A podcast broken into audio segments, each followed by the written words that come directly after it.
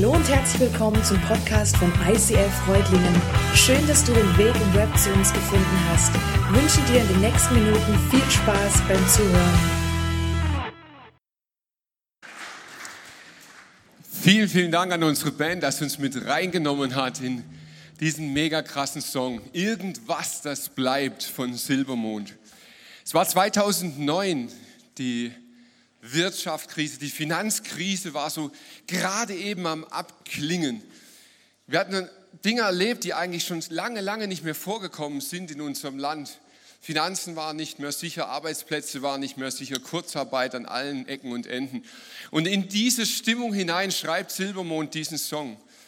Und ich glaube, irgendwie haben sie es so mega auf den Kopf getroffen, die Stimmung 2009. Und ganz ehrlich, 2021 ist es kaum besser, oder? Gib mir irgendwas, das bleibt. Gib mir so ein bisschen Sicherheit. Gib mir etwas, woran ich mich festhalten kann. Sicherheit, wer wünscht sich das denn nicht von uns? Sicherheit, das nächste Gewitter gut zu überstehen. Sicherheit, nächstes Jahr auch noch den gleichen Job zu den gleichen Bedingungen zu haben. Sicherheit, in den Urlaub gehen zu können. Sicherheit, die Schule in Präsenz zu beginnen. Sicherheit, das ein Stück weit zurückbekommen, was wir gewohnt sind, was wir, wie es immer war und wie wir es eigentlich auch gerne wieder zurückhaben möchten. Ich habe diese Woche ein, ein, äh, ein, Statement gelesen von einer Studentin und sie sprach über ihr Studium, über ihr Bachelorstudium. Sie sagte, hey, wenn das so weitergeht, werde ich meinen Bachelor abschließen und nicht einmal in der Uni gewesen sein gib mir ein kleines bisschen Sicherheit in dieser Zeit, in der nichts sicher scheint. Sicherheit ist ein ganz, ganz riesen Bedürfnis von uns. Und Sicherheit hängt mit einem zweiten Bedürfnis zusammen und ich würde die beiden so als unsere Urbedürfnisse bezeichnen. Es gibt den unmittelbaren Zusammenhang oder philosophisch könnte man auch sagen, Sicherheit ist die große Schwester von Freiheit. Ich möchte mit Sicherheit die Freiheit haben, in Urlaub zu gehen. Sicherheit und Freiheit, das, das hängt so zusammen. Und ähm, ich finde das so witzig, dass das ein Philosoph mal irgendwann als, als Geschwister bezeichnet hat. Weil ich finde auch mit Sicherheit und Freiheit ist es ganz ähnlich wie mit Geschwistern. Auf der einen Seite hängen die tierisch zusammen, also nicht tierisch, schon menschlich, aber ihr wisst, was ich meine.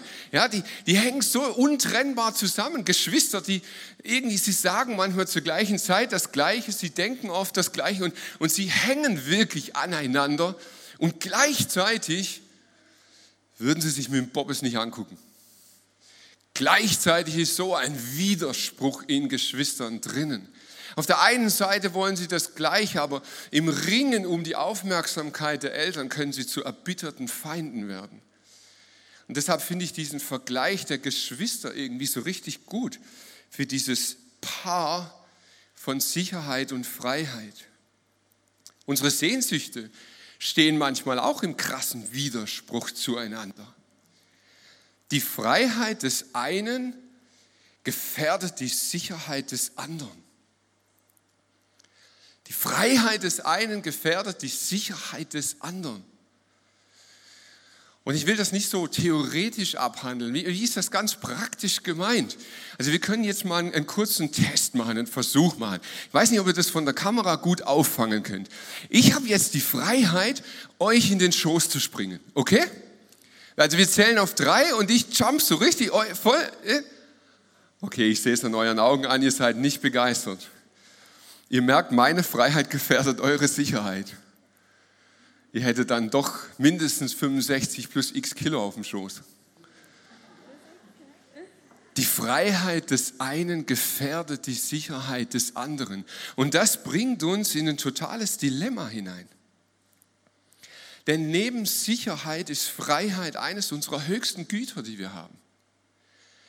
Freiheit ist, ist etwas, das brauchen wir, dafür kämpfen wir und das ist auch gesichert in unserem Land. Wir haben Freiheiten in unseren Grundrechten verankert. Bewegungsfreiheit, Meinungsfreiheit, Religionsfreiheit. Wir sind ein freies Land vom Kern, vom Wesen her. Und ich glaube ganz ehrlich, in dieser, in dieser Geschichte zwischen Freiheit und Sicherheit liegt die größte Verletzung, die unser Land in der Pandemie erfahren hat. Die zwei Hauptsehnsüchte, die wir in uns haben, wurden gegeneinander ausgespielt. Freiheit einschränken, um Sicherheit zu gewähren. Und ich glaube, dass das wirklich ein ernstzunehmendes Problem ist. Um die Sicherheit zu gewährleisten, auf Freiheiten zu verzichten und Freiheiten einzuschränken, das, das fällt uns nicht leicht, das ist schwierig. Obwohl lustigerweise, wir machen das im Leben eigentlich ständig. Nur wir merken das gar nicht. Wo machen wir das? Zum Beispiel Thema Mobilität. Wusstet ihr, dass im Auto Menschen sterben? Wusstet ihr, dass in Flugzeugen Menschen sterben? Aber wir fahren Auto und wir fliegen. Wir verzichten auf Sicherheit, weil wir eine Freiheit höher werten. Wir wissen, dass es im Auto gefährlich sein kann. Aber diese Freiheit von A nach B zu fahren und das auch noch in der Geschwindigkeit, wie wir es wollen, das ist deutschspezifisch, diese Freiheit ist uns ein hohes Gut, das ist uns was wert. Darauf legen wir Wert. Allerdings ist es auch so, dass wir bei dieser Entscheidung zwischen Sicherheit und Freiheit einen höheren Nutzen sehen. Und deshalb haben wir mit der Entscheidung kein Problem. Wir sehen den Nutzen der Freiheit und können uns entscheiden. Aber genau da liegt der Knackpunkt von Corona. Wir sollen auf Freiheit verzichten, damit ein anderer den Nutzen hat. Die Maske zu tragen, sich impfen zu lassen, das schützt ja in erster Linie jemand anderen. Wow, und das ist, das ist wirklich eine Nummer, die geht eigentlich so tief in, in uns hinein, in unsere Sehnsüchte, in unsere Freiheitsdenken, dass wir genau da diesen wunden Punkt erreicht haben. Auf deine Freiheit und zu verzichten, damit die Sicherheit eines anderen Menschen erhöht wird, das bringt uns an unsere emotionale Grenze. Und das ist natürlich bei jedem anders von uns. Und das, das, merkst du, ja, es gibt Leute, denen fällt das weniger schwer, manche, die reagieren sofort darauf. Aber ich glaube ganz ehrlich, es ist nur eine Frage der Zeit.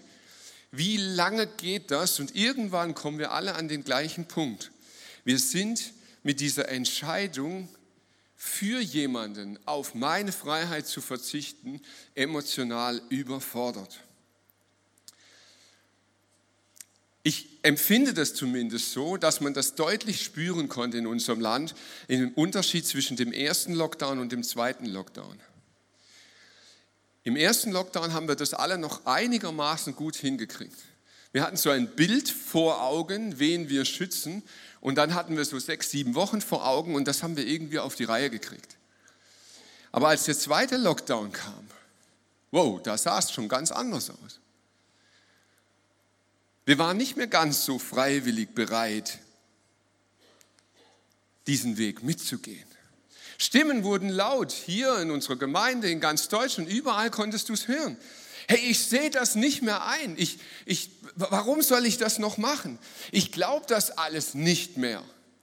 Ich vertraue diesen selbstsüchtigen Politikern nicht genug, um diesen inneren Schritt noch mitzugehen.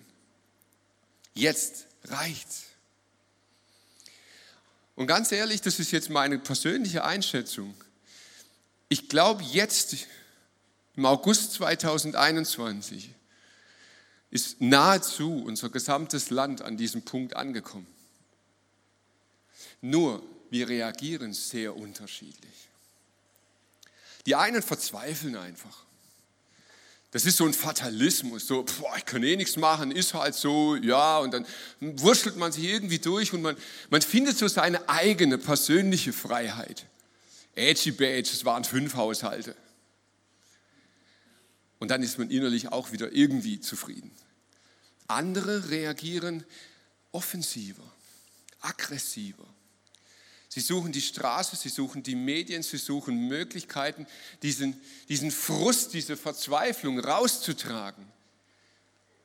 Vielleicht mit Schildern in der Hand auf der Straße. Und ich glaube, dieser Konflikt, in dem wir drinstecken, dass wir uns zwischen Sicherheit und Freiheit bewegen müssen, ist an und für sich schon schlimm genug. Aber für uns Christen kommt noch eine Sache on top, die es noch besonders schwer macht. Nämlich ist das Thema der Berufung. Wir glauben nicht nur aus uns heraus, sondern wir glauben, dass Gott etwas mit dem Thema zu tun hat. Wir sind berufen zur Freiheit. Darin sehen wir ein Recht, das erkennen wir in der Bibel. Diese Aussagen stehen drin, berufen frei zu sein. Und gleichzeitig sind wir aufgefordert zur Nächstenliebe. Und hier merken wir, da, da kommt es auf einmal, da prallen zwei Dinge aufeinander, die wir auch nicht mehr nur mit uns selber ausmachen können, sondern wo wir merken, hey, da, da spielt Gott eine Rolle. Und inwiefern können wir Gott da gerecht werden? Wie reagieren Menschen, wenn sie einen hohen Wert nicht erreichen können? Ich weiß nicht, ob du die Fabel vom Fuchs und den Trauben kennst. Das ist eine Fabel, wurde mal in Gedichtsform geschrieben, ich erspare uns das, weil die Sprache echt schrecklich ist. Aber inhaltlich geht es ungefähr so, ein Fuchs geht spazieren und er trifft während seinem Spaziergang auf einen Weinstock und er sieht köstliche Trauben dort hängen so richtig prall und, und saftig und das Wasser läuft ihm im Mund zusammen. Der schaut an den Trauben hoch und er denkt, wow, die müsste ich doch jetzt essen. Und er versucht es. Er geht mit den Pfoten hoch, kommt aber nicht hin. Er, er sucht sich einen Mauervorsprung, er springt nach oben, er versucht diese Trauben zu erreichen, aber egal was er tut, es gelingt ihm nicht. Da kommen zwei Spaziergänger daher. Als er sie realisiert, dreht er sich beleidigt um und sagt, oh, die sind eh bloß sauer. Fabeln. Ich glaube, dass ganz viel Wahrheit drin steckt. Wenn wir Werte, die uns wertvoll sind, nicht erreichen können, dann kehren wir sie in unserem Stolz um. Dann reduzieren wir den Wert, damit wir uns nicht eingestehen müssen, dass wir nicht rankommen. Thema Freiheit. Ach komm, das mit Freiheitsberaubung, das ist doch jetzt gar nicht so wild, oder? Hey, wir sind doch immer noch in einem total freien Land und das bisschen, was jetzt in der Pandemie geschehen ist, so wild ist das doch gar nicht. An meinem Stammtisch kann ich immer noch sagen, was ich denke und ah, passt doch schon. Die Wahrheit dahinter, wir haben in den letzten anderthalb Jahren den Entzug von Freiheit erlebt wie seit dem Zweiten Weltkrieg nicht mehr. Wir haben einen Eingriff in unsere Freiheitsrechte erlebt, von denen hätte ich vor zwei Jahren felsenfest geschworen, dass das bei uns nicht funktioniert. Freiheit wurde uns geraubt. Nächstenliebe. Thema Sicherheit.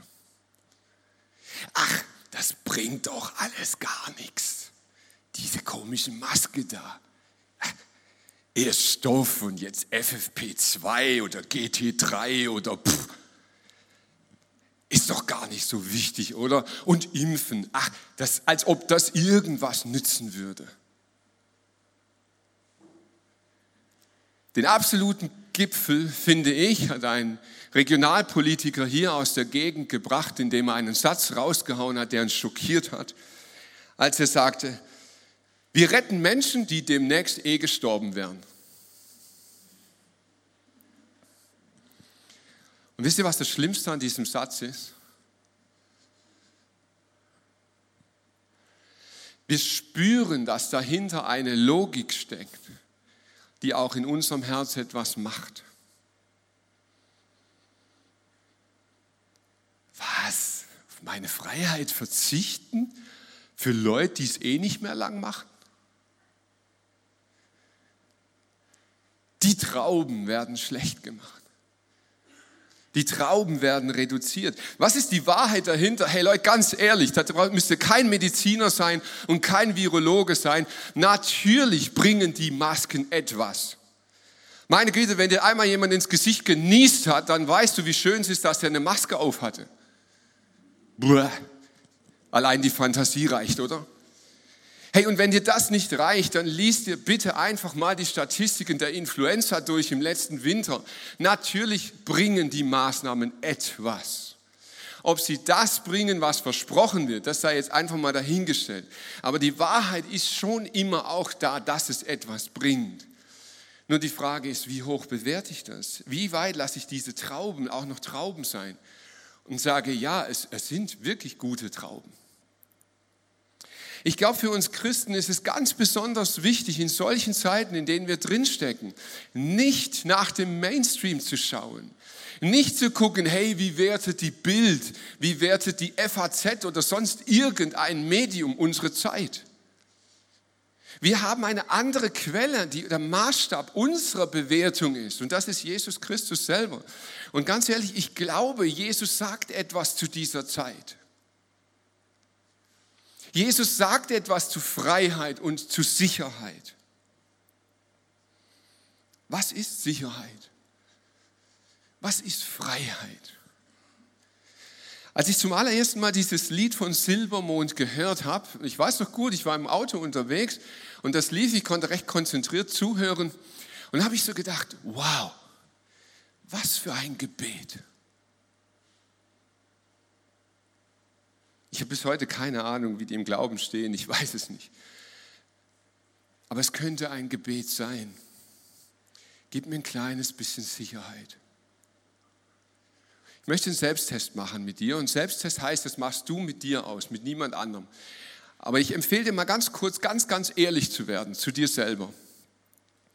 Frag dich mal, wie oft ist deine Motivation, an Gott zu glauben, zu beten, Gottes Gebote einzuhalten, eigentlich der Wunsch nach Sicherheit? Ich kann nicht für dich sprechen, aber ich kann für mich sprechen. Und ich kann mich an der Stelle wirklich outen. Mir geht es extrem oft so, dass ich glaube, dass meine Freiheit und meine Sicherheit davon abhängen, ob ich brav bin. Leider, ich, ich bin da nicht stolz drauf, aber wirklich, so, so ist Glaube oft für mich. Ich denke, hey, solange ich ein braves Kind Gottes bin, solange ich das tue, was er will, solange ich bete, solange ich spende, solange ich mache, dann geht es mir auch gut, dann bin ich auch sicher. Dann bewahrt er mir auch meine Freiheit. Aber wenn ich das nicht tue, dann kommt der lange Arm Gottes und dann kommt die Strafe Gottes. Und dann stellst du dir vielleicht Fragen wie, hey, ist Corona die Strafe Gottes? Und dahinter steckt aber, glaube ich, einfach dieses Ding ganz tief in uns drin, dass wir glauben, um sicher zu sein. Und manchmal ist es auch genau das, was wir vermitteln. Ehrlich gesagt, auch in unseren Kinderstunden oft. Es ist so dieser kindliche Zugang zum Glauben an Gott. Hey, wenn du Gott glaubst und wenn du betest, dann kann dir nichts passieren, dann ist alles gut. Und dann kommt irgendwann der Tag X in deinem Leben und es passiert doch etwas. Und du wirst tief enttäuscht. Aber ich habe doch gebetet. Und wir haben heute eine Kindersegnung. Kinder. Jesus selber sagt, wenn ihr nicht werdet wie die Kinder, werdet ihr es nicht begreifen, um was es geht. Hey, ich erinnere mich noch so, so dermaßen gut. Mein Kleiner, der war wirklich noch klein, ist schon lang her, aber da, da, da hat er gebetet für schönes Wetter und es hat geseucht aus Eimern. Und der Regen hat ihn nicht gestört. Das war nicht sein Problem. Aber Papa, wir haben doch gebetet. Wow. Und was sagst du da? Und wenn dein Freund und deine Freundin, wenn dein Partner, wenn, wenn jemand aus, deiner, aus deinem liebsten Kreis erkrankt, eine Diagnose bekommt und du betest und du ringst darum und es wird nicht gut. Aber Papa, wir haben doch gebetet. Wir sind zutiefst enttäuscht von einem Gott. Aber hat er dieses Versprechen jemals gemacht? Das, was wir so locker immer sagen, hat Gott das wirklich gemacht? Hat er versprochen und gesagt, wenn du betest, wird dir nichts passieren? Und wisst ihr was? Wir sind zu schnell mit Antworten. Wenn du die Psalmen liest, dann findest du x Stellen. Das kannst du wirklich durchtakten, eine nach der anderen. Weil ich mich zu dem Herrn wandte, wird mir nichts geschehen. Meine feste Burg, mein Fels, meine Sicherheit. Und alles kommt gut. Und immer wieder. Und dann denkst du, ja, da, da steht's doch. Ich glaube, wir müssen anfangen, die Bibel genau als das zu lesen und wahrzunehmen, was sie ist. Ein Psalm ist ein Gebet eines Menschen, der sich in seiner Sehnsucht nach Freiheit und Sicherheit an Gott wendet. Ein Psalm ist nicht das Versprechen Gottes an uns, andersrum, es ist ein Gebet, es ist ein Mensch, der ringt und nicht die Zusage Gottes, dass es genau so sein wird. Und erst dann, wenn wir das verstehen, verstehen wir die Tiefe darin. Denn das Versprechen Gottes ist nicht, hey, lest den Psalm von David und dann wird es genauso kommen. Nein, das ist nicht sein Versprechen. Er sagt, verhalte dich wie David und ich werde dir begegnen. Ich werde dir entgegenkommen in deiner Sehnsucht. Ich glaube, alles, was in der Bibel steht, komplett, da bin ich radikal. Ich glaube, dass wir alles in der Bibel auf Jesus hinlesen müssen. Alles. Und wenn du genau diese Passagen dieser Psalmen mal auf Jesus hinliest, dann, dann kannst du dir spannende Fragen stellen. Hey Jesus, wie ist das mit dem Thema Sicherheit? Jesus hatte dieselbe Sehnsucht wie du, du und ich. Mein Vater, wenn es möglich ist, lass den Kelch an mir vorübergehen und erspare mir dieses Leiden. Das ist sein Wunsch, seine Sehnsucht. Aber nicht, was ich will, sondern was du willst, soll geschehen. Das ist seine Entscheidung. Jesus hat die gleichen Sommersehnsüchte wie du und ich. Er sehnt sich auch nach Sicherheit. Hey, wie mag er in diesem Garten Gethsemane gestanden sein? Gib mir ein kleines bisschen Sicherheit. Und doch geht er diesen Weg. Sicherheit, und das ist das Versprechen, das Gott macht, und das möchte ich dir heute weitergeben, weil es von Gott kommt. Sicherheit bei Gott heißt, ich werde alles zum Guten wenden. Und das macht er in drei verschiedenen Varianten. Ich werde alles zum Guten wenden. Erstens, jetzt gleich. Wenn nicht erstens, dann zweitens im Lauf deines Lebens. Und wenn nicht zweitens, dann drittens in der Ewigkeit. Gott wird alles zum Guten wenden. Das ist sein Versprechen. Auf dieses Versprechen kannst du bauen. Auf dieses Versprechen kannst du dich verlassen. Darauf kannst du wirklich sicher setzen. Wovon darf man mit Sicherheit ausgehen bei Gott? Matthäus 28, Vers 20. Ihr dürft sicher sein, ich bin immer bei euch, bis das Ende dieser Welt gekommen ist. Sicherheit bei Gott heißt, ich bin bei dir. Wir haben zwei Liegestühle. Ich bin bei dir. Egal wo du bist an den Höhepunkten, im Urlaub, in diesen super Wow-Momenten deines Lebens. Ich bin bei dir. Aber auch in der tiefsten Grütze, wo es dein Herz zerreißt vor Einsamkeit, wo du, wo du es nicht mehr aushältst, das Leben, wo du sagst, es ist alles nur noch irgendwie komisch. Ich bin bei dir. Ich bin bei dir mittendrin. Und wie kann ein Gott das behaupten? Weil er alles erlebt hat. Alles, alles. Ich habe mich immer wieder gefragt, warum musste der Tod von Jesus so grausam sein? Weil es nichts auf dieser Welt gibt, was er nicht schon erlebt hätte. In jedem Moment ist er bei dir und diese Sicherheit, die sagt er dir zu. Wie ist das jetzt mit der Freiheit? Wir sind zur Freiheit berufen. Und das macht Jesus doch unmissverständlich klar. Das sind doch seine Worte. Wenn der Sohn frei gemacht hat, der ist wirklich frei. Du kannst die Bibel zitieren, rauf und runter. Das ist doch sein Ding, Freiheit. Mhm. Wie geht Jesus mit Freiheit um? Es gibt eine Geschichte von Jesus. Ich, jedes Mal muss ich lachen, wenn ich diese Geschichte lese, weil ich sie so irgendwie so crazy finde. Da kommen ein paar Steuereintreiber, die waren nicht so sehr beliebt.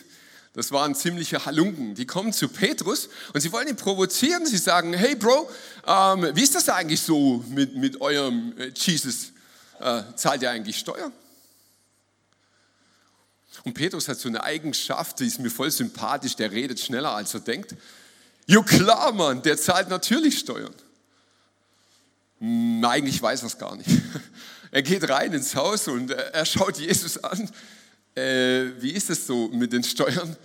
Und Jesus kommt ihm schon entgegen und er sagt, hey, was meinst du, Simon? Von wem fordern die Könige dieser Erde Abgaben und Steuern? Von ihren eigenen Söhnen oder von den Untertanen? Von den Untertanen. Dann sind die eigenen Söhne also davon befreit. Doch wir wollen ihnen keinen Anlass geben, sich über uns zu ärgern. Darum geh an den See, wirf die Angel aus, dem ersten Fisch, den du fängst, öffne das Maul, du wirst darin genau die Münze finden, die du für deine und meine Abgaben brauchst, betal damit die Steuer. Wie geil, hey? endlich sollte ich mit Angeln anfangen. Das, das wäre doch meine Motivation zu angeln. Ich kann damit nämlich nichts anfangen. Aber was für eine Geschichte. Der holt einen Fisch raus und in dem Fisch ist dann das Geld drin, das er für die Steuer braucht. Und die, die Geschichte hat mich schon immer irgendwie begeistert, weil ich sie lustig finde. Dabei ist sie so tief und so ernsthaft. Jesus sagt, weißt du was, du bist unendlich frei. Ein Königskind ist frei. Du bist ein Königskind. Du bist ein Kind Gottes. Jesus sagt das zu Petrus und wenn du mal genau schaust, Petrus hatte in seinem Ahnenkreis keine Könige. Aber Jesus spricht ihm zu und sagt, du bist ein Sohn des Höchsten, du bist ein Königskind, du bist zu allem befreit.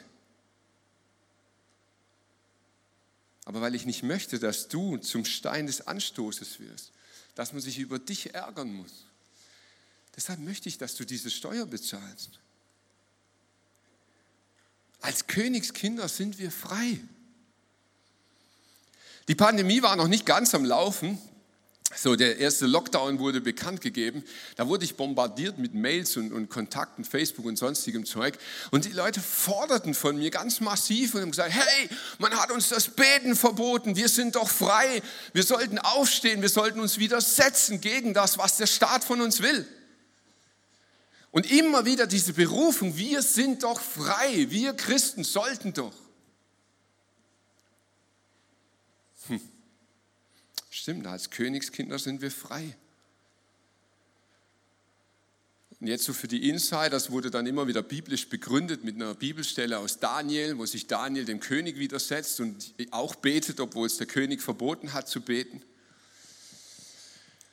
Und ich habe lange darüber nachgedacht und gebetet und ich, ich, ich oute mich jetzt an der Stelle einfach. Wenn der Staat uns wirklich jemals verbieten sollte zu beten, bin ich der Erste, der sich dem Staat widersetzt. Aber der Staat hat uns in keiner Sekunde das Beten verboten. Er hat uns zeitweise das Versammeln verboten wir sollten auf Freiheiten verzichten, um Menschen zu schützen. Wenn du denkst, hey, wenn Jesus mich zur Freiheit berufen hat, dann muss ich jetzt Vollgas geben und diese Freiheit einfordern, dann glaube ich, du liegst falsch. Dann glaube ich zutiefst, dass es nicht biblisch ist. Jesus bringt das Ganze zum Eskalieren. Er, er bringt es zu einem Höhepunkt. Die Frage um die Freiheit. Er wurde gefangen genommen Und sie waren im Garten Gethsemane. Seine Jungs waren um ihn rum. Sie hatten gerade intensive Erlebnisse und jetzt kamen die Soldaten und sie wollten ihn mitnehmen. Und in diesem Moment ging es mit Petrus durch. Er wollte das nicht wahrhaben. Er hielt es nicht aus. Er zog das Schwert und schlug zu und, und schlug einem Römer das Ohr ab. Und Jesus wendet sich zu ihm und sagt, steck dein Schwert sofort weg. Denn wer das Schwert nimmt, der wird durchs Schwert auch umkommen. Oder meinst du, ich könnte meinen Vater nicht bitten und er würde mir sogleich mehr als zwölf Legionen Engel schicken? Und diese Bibelstelle, sie wird immer und immer und immer wieder gebraucht, um Pazifismus zu lehren, um Gewaltverzicht zu lehren. Aber ganz ehrlich, ich glaube, hier geht es gar nicht um Gewalt, hier geht es um Freiheit. Meinst du denn nicht, dass Gott im Himmel deine Freiheit zur Not auf übernatürliche Art und Weise, bam, wiederherstellen könnte. Du bist frei. Du könntest es einfordern. Gott könnte es wiederherstellen. Aber Jesus entscheidet sich für einen anderen Weg. Er ordnet seine Freiheit unter einer größeren Sache. Ich glaube, wir können unsere Freiheit einfordern. Ich glaube, wir können tief in unserem Herzen aggressiv werden. Wir können uns Bewegungen anschließen, wir können auf die Straße gehen, wir können fordern und verlangen. Das können wir tun und ich möchte das gar nicht bewerten. Aber ich glaube, dass Gott uns einen anderen Umgang lehrt mit Freiheit. Und ich möchte heute enden und ich möchte dir vier Punkte nennen, wie kannst du ganz praktisch mit dieser Sehnsucht umgehen und auch mit der Tatsache, dass Freiheit nicht grenzenlos ist? Das Erste, mach die Trauben nicht schlecht. Fang nicht an, Sicherheit und Freiheit klein zu reden. Sicherheit und Freiheit ist etwas Göttliches. Und Gott fordert uns auf, betet darum, ringt darum, Geht auf die Knie und betet in eurem Land für Sicherheit, für Freiheit. Betet, dass ihr Politiker habt, die euch Freiheit bewahren. Ringt darum im Gebet, macht einen geistlichen Kampf, dass Freiheit und Sicherheit in eurem Land bewahrt bleiben. Lasst uns die Trauben nicht schlecht reden. Das Zweite, freu dich an deiner Freiheit und nutze sie. Ich behaupte, Freiheit auf dieser Erde muss immer begrenzt sein. Wenn unsere Freiheit nicht begrenzt wäre, wäre das Leben eine Hölle. Deshalb nutz die Freiheit, die du hast. Nutz das, was dir gegeben ist. Hey, und ich glaube, jeder von uns hat so viel mehr Freiheit, als er nutzt. Und darin könnten wir aufblühen, da könnten wir Schritte gehen, da könnten wir aufbrechen und Dinge verändern, unser Leben nochmal ganz neu angehen. Nutze es und danke Gott. Das dritte, akzeptiere Begrenzungen. Und ich weiß, das fällt uns so unendlich schwer. Akzeptiere Begrenzungen. Und mein vierter Punkt und der letzte, vertraue Gott dass er dir so viel Sicherheit und Freiheit gibt, wie es für dich gut ist. Und bitte glaub mir diesen Punkt nicht zu schnell. Vertraue Gott, dass er dir so viel Sicherheit und so viel Freiheit gibt, wie es für dich gut ist. Ich glaube, dieses Vertrauen können wir nur mit der Perspektive Ewigkeit haben. Wenn du das Leben begrenzt auf diese Welt hier siehst, kannst du dieses Vertrauen nicht haben in Gott. Definitiv. Du wirst enttäuscht werden. Du wirst den Punkt in diesem Leben kommen, wo dir Freiheit und Sicherheit genommen wird. Jesus kündigt an, er sagt, wer mir nachfolgt, wird erleben, dass ihm Freiheit genommen wird. Dennoch kannst du glauben und vertrauen, dass Gott es in der Hand hat. Dass Gott es nicht irgendwie versäumt oder vergisst, sich um dich zu kümmern. Vater im Himmel, ich danke dir, dass du ein guter Vater bist. Ich danke dir, dass du unsere Sehnsüchte kennst, dass du unsere Bedürfnisse kennst. und dass du ganz genau weißt, wann was für uns gut ist. Herr, und ich glaube zutiefst daran, dass dieses Leben hier auf der Erde eine Vorbereitung für etwas Größeres ist. Und ich finde, dass diese Vorbereitung für manche Menschen auf dieser Welt einfach unerträglich ist. Und ich verstehe es nicht. Vater, ich weiß nicht, warum manche Menschen so in ihrer Freiheit eingeschränkt werden. Ich weiß nicht, warum Menschen mit so wenig Sicherheit leben müssen. Aber ich glaube, dass du ein guter Vater bist, der es zum Guten führen wird. Und ich bete und ich sehne mich danach, dass ich es hier und heute schon erleben darf, wie du Freiheit und Sicherheit schenkst und unser Herz berührst. Du bist ein guter Vater, Herr. Amen.